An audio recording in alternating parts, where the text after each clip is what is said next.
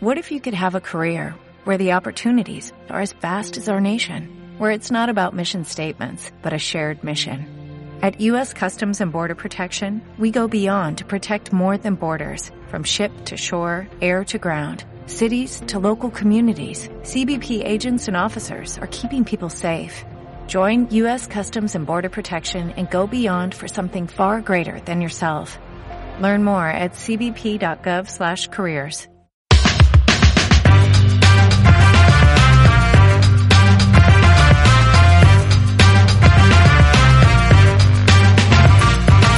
Hola, soy Ana Vallabriga, escritora a cuatro manos con David Zaplana de novelas de misterio. Bienvenidos, bienvenidas a mi podcast.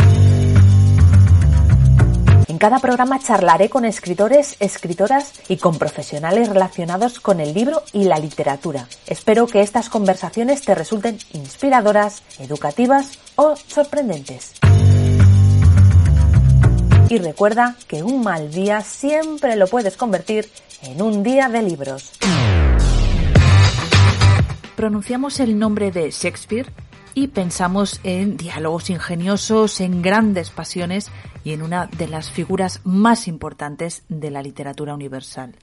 Fue un hombre con indudable talento que nació en el momento adecuado para que su obra floreciera y triunfara. Hoy en un día de libros me he propuesto acercarnos a la figura y la obra de William Shakespeare.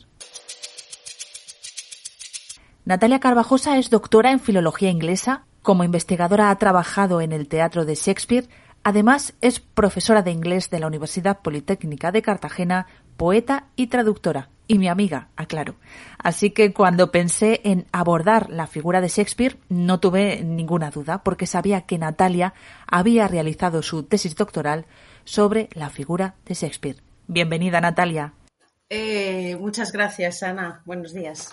Bueno, vamos a entrar en harina. Oímos mucho hablar de la obra de Shakespeare, pero ¿qué se sabe de la vida privada de Shakespeare? Bueno, tenemos datos eh, registrados. Sabemos que nace en 1564 y en Stratford-upon-Avon, una ciudad del centro de Inglaterra dedicada a la agricultura y al comercio. Se conserva su partida de bautismo. Eh, su padre era un comerciante de, pues eh, tenía negocios que tenían que ver con, con, la piel, la fabricación de guantes, también progresivamente fue comprando tierras y siendo un, incluso entrando en la política local, pero también tuvo épocas de, de deudas y casi bancarrota, lo cual era bastante común en la época. Sabemos que muy probablemente Shakespeare acudió a la escuela de, eh, eran unas escuelas llamadas grammar schools, escuelas de gramática solo para niños, donde eh, se estudiaba hasta los 14 años en un sistema de, de, de enseñanza muy riguroso basado en, en, el latín, en la memorización y el recitado de textos antiguos. Los alumnos aprendían oratoria, aprendían a componer en latín, que era todavía la lengua de cultura. Se casa a los 18 años con la que después fue su mujer el resto de su vida, Anne Hathaway. Ella era ocho años mayor, tienen eh, una niña a los pocos meses de casados y después unos gemelos y ya se pierde ahí la pista y hay como casi diez años oscuros en los que lo que se supone, lo que se especula es que Shakespeare se une a una compañía de cómicos ambulantes que pasará por allí eh, termina en Londres, vamos, aterriza con ellos en Londres y se asienta allí. Y ya eh, hacia 1590, entre 1592 y 1594 volvemos a tener noticias de él. Ya se sabe que es un autor eh, que, que, trabaja como actor secundario en una compañía teatral y también es eh, autor de, de, las obras que va, que va eh, presentando esta compañía. Em, va, mm, realiza visitas puntuales a, a Stratford upon Avon y además va adquiriendo allí propiedades conforme va ganando más dinero con, vamos, con los beneficios de su actividad teatral y más o menos eh, 20 años después de, de, estar en Londres regresa a su ciudad natal, eh, vuelve con su mujer, con, con sus hijos, con sus nietos a vivir unos años en la casa familiar hasta su muerte. Eso es lo que se sabe. O sea, que se une a la farándula, deja a la familia y a los hijos, señor. llega no sé cuántos años después sí. y a seguir la vida. Sí, pero lo que es muy curioso, Ana, es que eh, nunca deja de, de, tener en mente esa vuelta. Es decir, no, no se asienta en Londres, no se compra allí una casa, siempre vive de alquiler y, y siempre tiene la vista puesta en volver. Y también es llamativo que para, para ser un autor que en, en cuyas um, obras pues, pues salen paisajes y lugares del mundo entero, realmente viajó muy poco. ¿eh? No se movió de, de, esa zona entre Stratford y Londres. Qué interesante. Me gustaría que profundizaras un poco más en el momento histórico en el que él vivió. Decías que su padre ganó mucho dinero, se arruinó y que esto era común en esa época.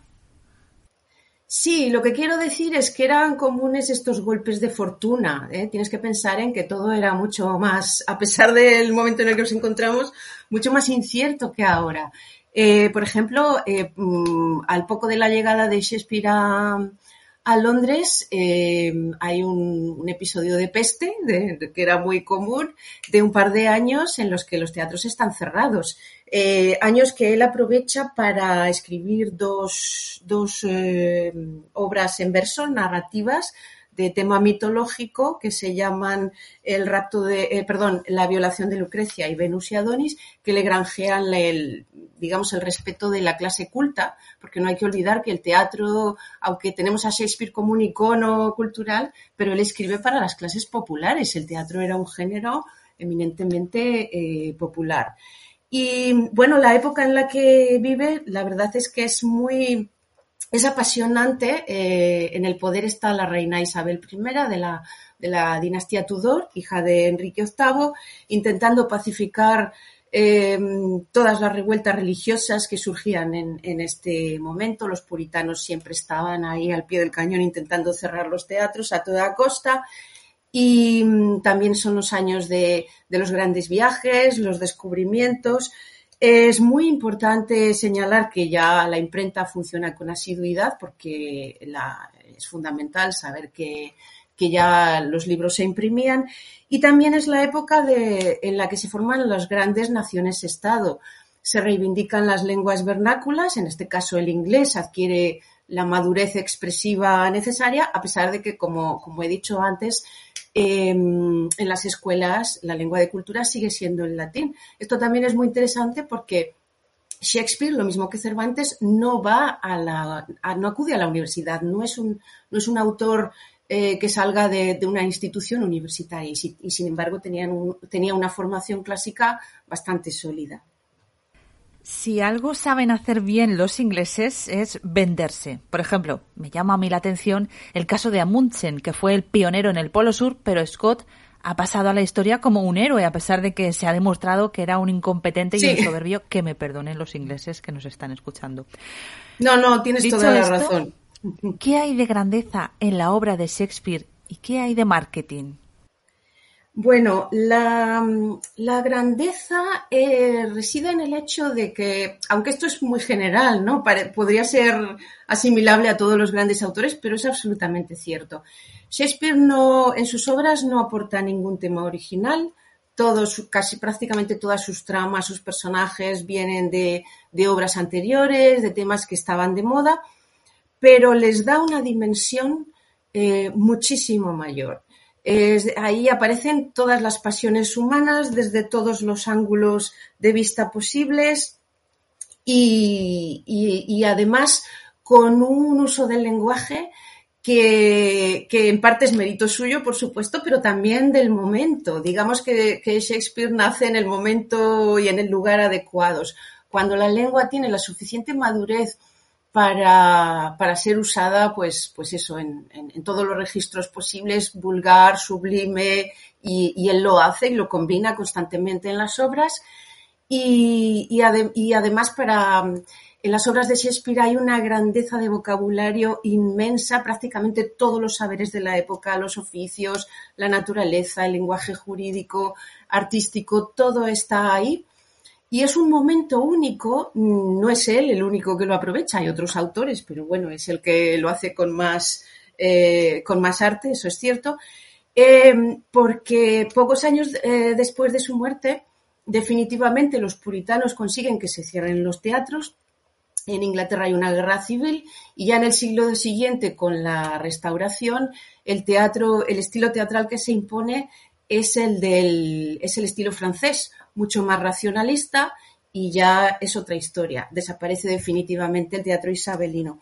En cuanto a qué hay de marketing, bueno, eh, en su momento la reina, además contra, contra la, presión de los puritanos, es, una mujer que apoya claramente las artes, funda su propia compañía teatral, eh, otros aristócratas también ponen bajo su protección otras compañías. El estatus anterior del cómico, que era poco menos que asimilable al vagabundo, cambia y hay un, comercio, vamos, un negocio floreciente de, empresarios teatrales, de compañías, con, su escenario además fijo, se, erigen teatros en, Londres.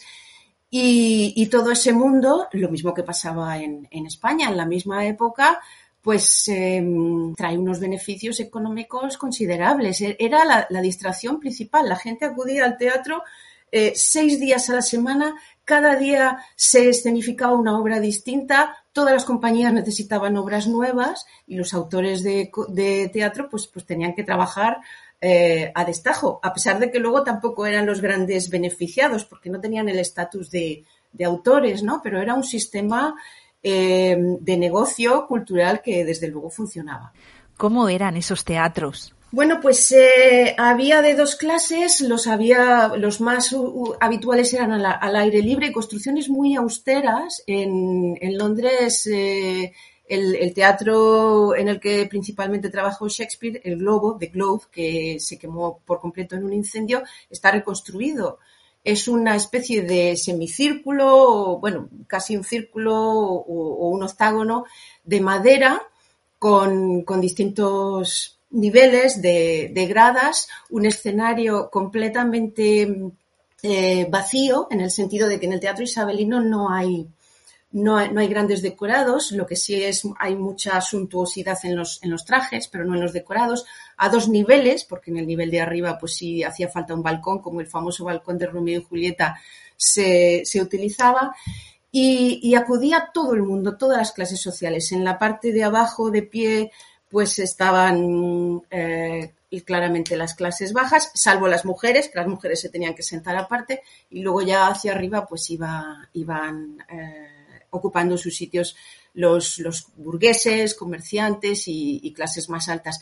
La película de Shakespeare in Love, Shakespeare enamorado, aunque la historia que cuenta es, ficticia, pero enseña muy bien cuál era ese ambiente, cómo eran los teatros, cómo, cómo iban los ensayos, eh, quién ponía el dinero, quién, o sea, quiénes eran los empresarios de la época, etcétera. ¿eh? Lo ilustra pues, de una manera muy, muy certera.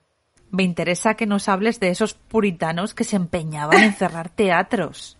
Eh, sí, la, vamos a ver, la reina Isabel I se caracteriza por un gran pragmatismo en cuanto a las, luchas de religión. En, Inglaterra había permeado el, protestantismo, como en el resto de, Europa. Su padre, Enrique VIII, había provocado el cisma con, la Iglesia de Roma, ¿no? Pero, pero para erigirse él como cabeza de la Iglesia. La Iglesia anglicana siempre ha sido una cosa un poco aparte tanto del catolicismo como del protestantismo. Como siempre, los ingleses tienen sus, excepciones en todo.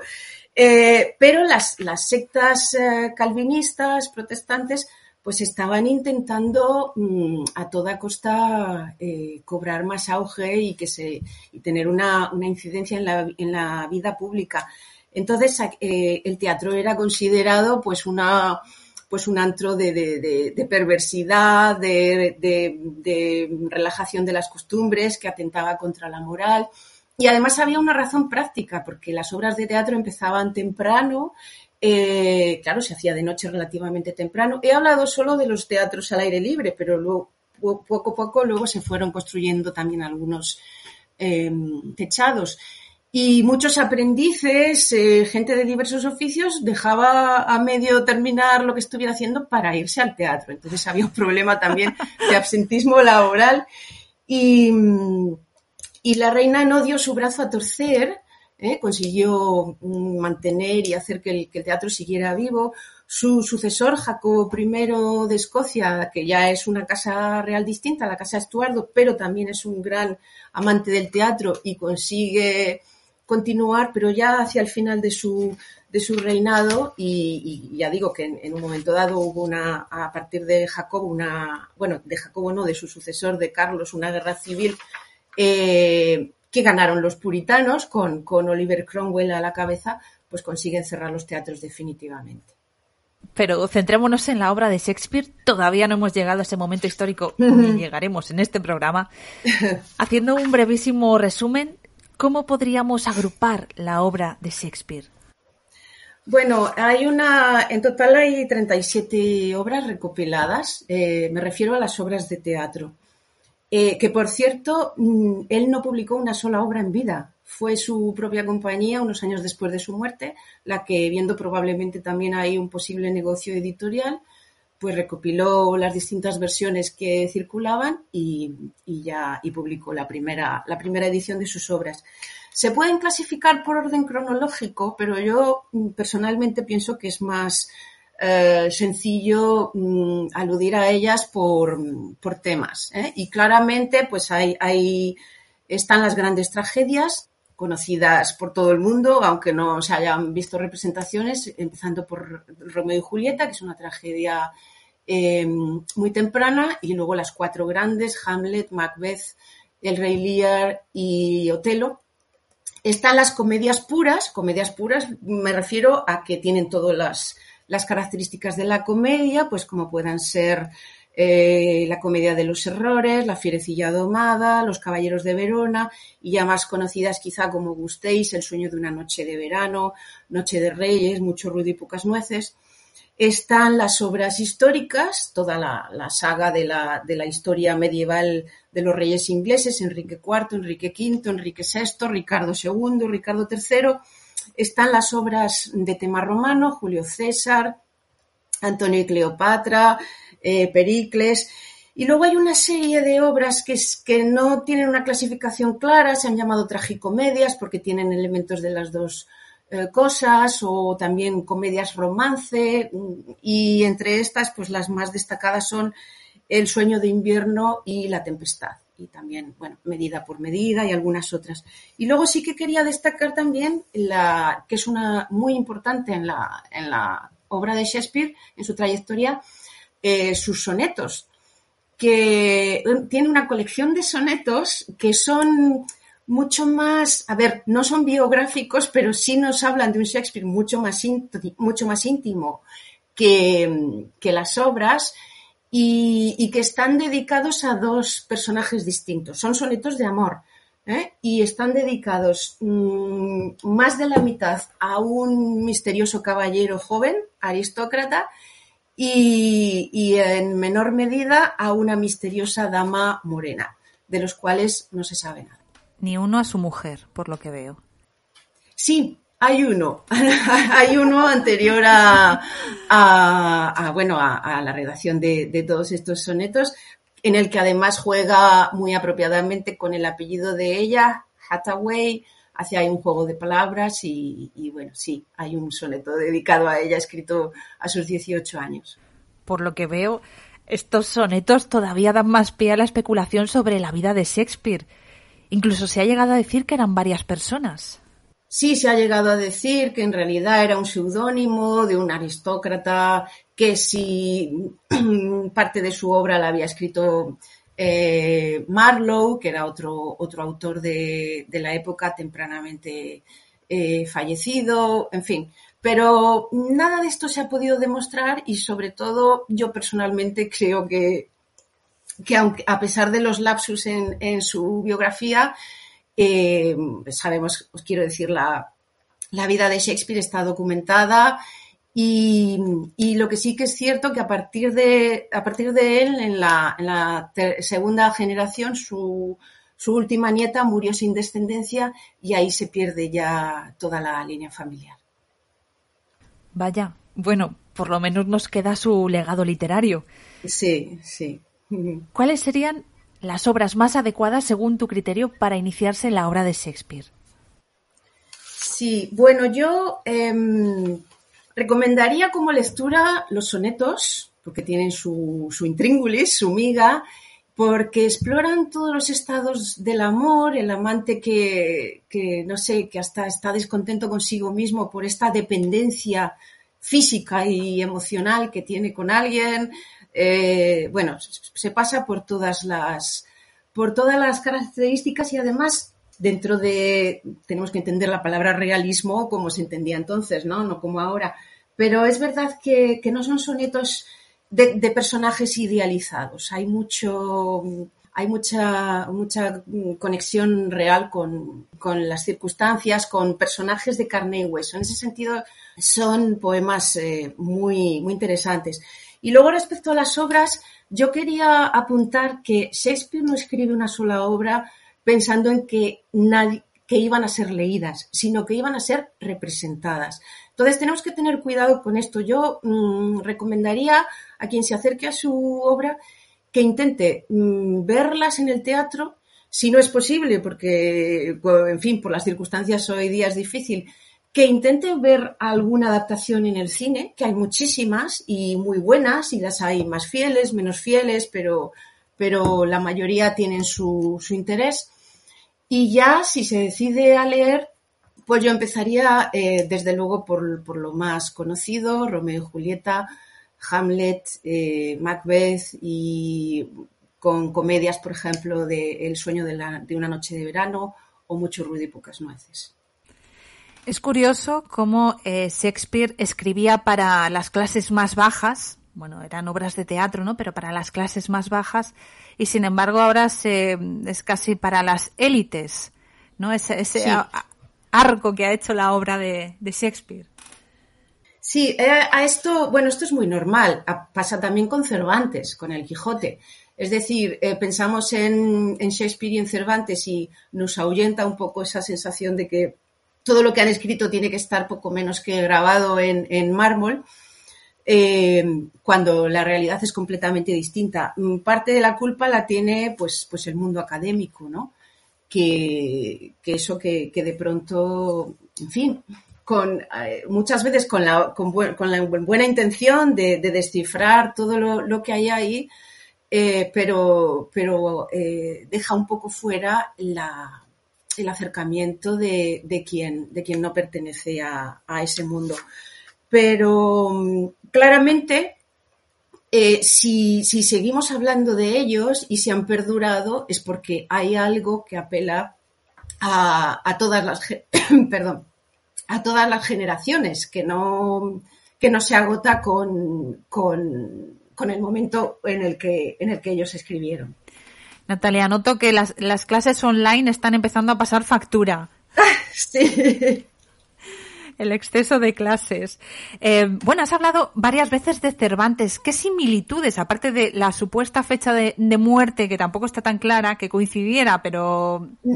Sí, no, no Cervantes... coincide porque, eh, porque eran distintos calendarios, pero por no coincide por, por unos días. ¿Mm?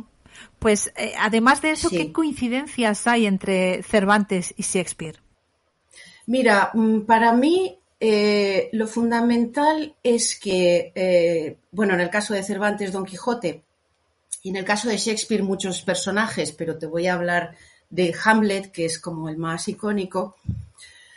Lo fundamental es que los héroes que ellos nos ofrecen son héroes modernos, en el sentido de que son antihéroes. Es decir, Cervantes toma la novela de caballerías, donde los héroes son arquetípicos, son de una pieza, y nos presenta a un caballero completamente fallido.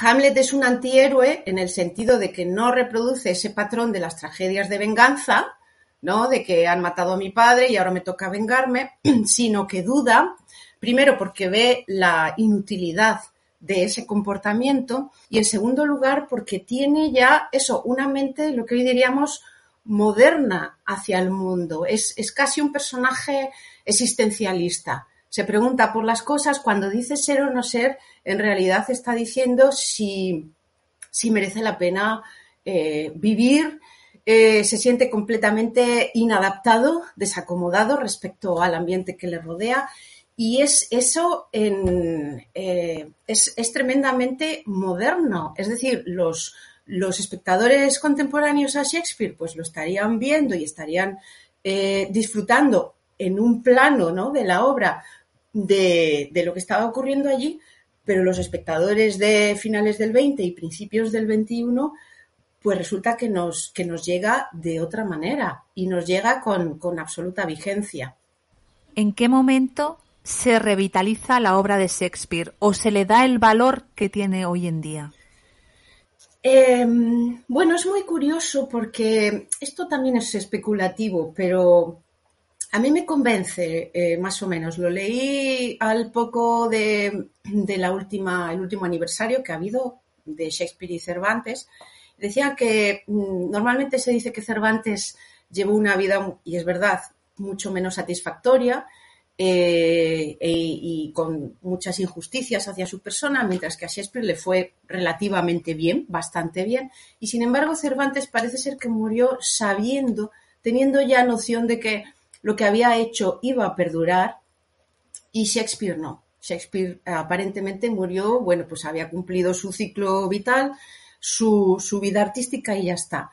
Em, es como digo, después de, de, su muerte, cuando se publican sus obras, luego tenemos este parón del, cierre de los teatros y tal, pero ya inmediatamente a partir del siglo siguiente, el siglo XVII, empieza a, empieza a ser valorado y, nunca llega a decaer. Eh, en el siglo de la Ilustración, en el siglo XVIII, perdón, quería decir antes el siglo XVIII, pues eh, los ilustrados tienen problemas con el hecho de que el teatro de Shakespeare no respeta las reglas de unidad, de tiempo, lugar y acción, pero sin embargo sí que saben reconocer su grandeza. Los románticos en el siglo XIX claramente lo, reivindican y así ha sido ya constantemente. ¿Dónde cómo, bueno, ya nos has adelantado un poco en el cine y demás, pero ¿dónde podemos rastrear el legado de Shakespeare en la actualidad?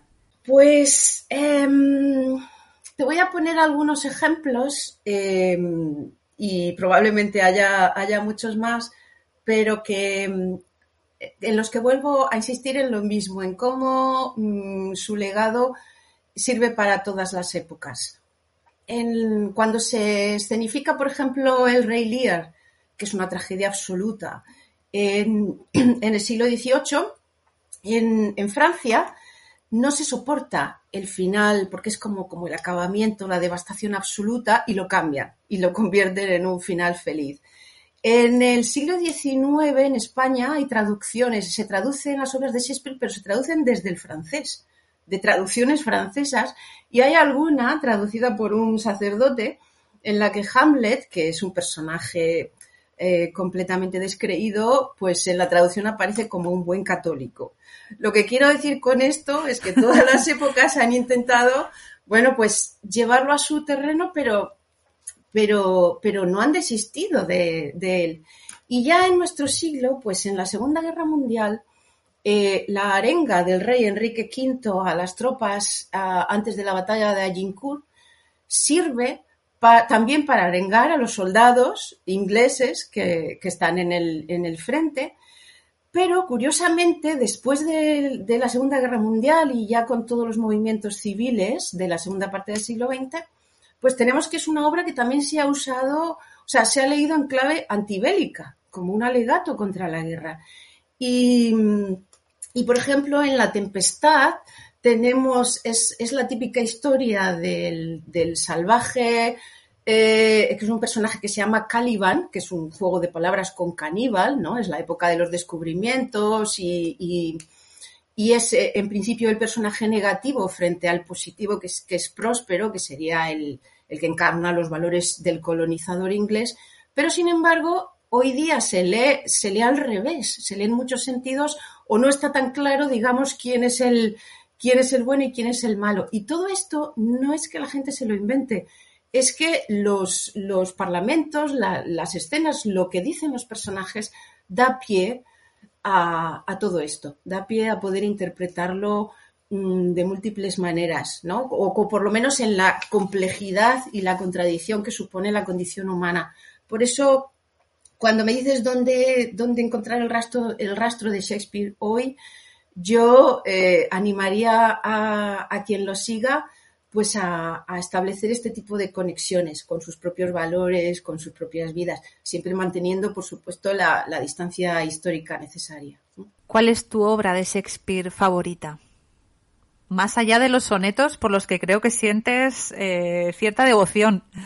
Bueno, yo la, tesina, antes de la tesis, la hice sobre, o sea, hice un análisis de mucho ruido y pocas nueces. Y es una obra a la que le tengo especial cariño. Y sobre todo a, la protagonista femenina, a Beatriz, porque es un caso único también en, el teatro, no solo de Shakespeare, sino en el, teatro de esta época. Si, pensamos en, si comparamos, por ejemplo, a Shakespeare con Lope de Vega, los dos tienen personajes femeninos maravillosos muy, quiero decir, muy articulados, con independencia de carácter y todo esto. Pero Beatriz es la, el personaje que más claramente muestra su independencia emocional, que no se deja atrapar por las trampas románticas, de lo que se espera de ella como mujer, eh, que tiene voz propia, que tiene criterio, etc. Y eso siempre me ha parecido muy, muy atractivo. ¿Y eso no fue criticado en su momento? Pues, ¿sabes qué pasa? Que predominaba el, tono general. Entonces, eh, hay una serie de equívocos en esa obra. Beatriz tiene su contrapartida, que es Benedicto, que es con quien tú sabes que va a terminar, pero ese rifirrafe, esa lucha verbal eh, que termina siendo entre iguales, eh, se veía como, algo cómico. y ya digo, hay heroínas similares en, el escenario español del siglo de oro y además con una salvedad importante. Y es que en el teatro español los personajes femeninos los hacían mujeres y en el teatro inglés estaba prohibido. Los personajes femeninos los hacían eh, muchachos jóvenes que todavía no habían cambiado la voz, mm, que se disfrazaban de mujeres. Y ya el colmo de, o sea, de rizar el rizo es cuando, que esto es un recurso muy común, eh, las heroínas del teatro de Shakespeare, no Beatriz, que ella sale vestida de mujer, pero en otras obras las chicas, cuando, las mujeres cuando quieren conseguir algo que no pueden como mujer, se disfrazan de hombre. Entonces imagínate eh, en, escena un actor que hace de mujer que está vestida de hombre. Los equívocos eh, visuales y dentro del propio texto, Shakespeare los explota todo el tiempo que a los que eso podía dar lugar. Muy interesante. Bueno, Shakespeare la verdad es que no, no tiene fin, ¿no? Eh, no, eso es lo bueno, que eh, nos puede acompañar todo el tiempo que queramos. Natalia, ¿en qué estás trabajando ahora? ¿Qué estás haciendo? Bueno, pues curiosamente, eh, después de muchos años y de muchas cosas, estoy volviendo al teatro. No al teatro de Shakespeare, sino al teatro de, de T.S. Eliot. Estoy en un proyecto de investigación con, otros compañeros de distintas universidades em, españolas para traducir todas las obras que Eliot escribió entre los años 30 y 50 del siglo XX y que es un teatro en verso. Y entonces él pretendía, em, y su modelo es Shakespeare, desde luego, pretendía em, llevar al, mundo burgués un teatro eh, un poco, digamos, comedia de salón, más o menos realista, pero en verso, como antiguamente, sabiendo y era muy consciente de que la gente ya no estaba familiarizada con el verso. Esto tenemos que, que pensarlo también, que la, bueno, en Shakespeare en sus obras alterna prosa y verso, pero digamos que los, las, las escenas icónicas, las que han trascendido, eh, suelen ser en verso, mayoritariamente, y, el público del teatro isabelino no, no, le chirriaba en absoluto, no le chocaba, estaba completamente acostumbrado a escuchar una obra en verso, cosa que en el tiempo de Eliot pues es, es diferente, era bastante diferente. Bueno, igual tenemos que volver a emplazarnos para, para hablarla sobre T.S. Eliot. Bueno, yo, te, yo te llamo cuando, o sea, te aviso cuando esté publicado, que va a ser en dos volúmenes, toda esta obra, y, ya lo comentamos. Genial, me parece estupendo. Muy bien, Natalia. Eh, pues muchísimas gracias por haberte pasado por aquí y haber compartido conmigo este día de libros. Muchas gracias. Muchas gracias a ti. Si el podcast te ha gustado, me encantará que lo compartas en redes, que le des a me gusta, que dejes tus comentarios o que te suscribas a mi canal.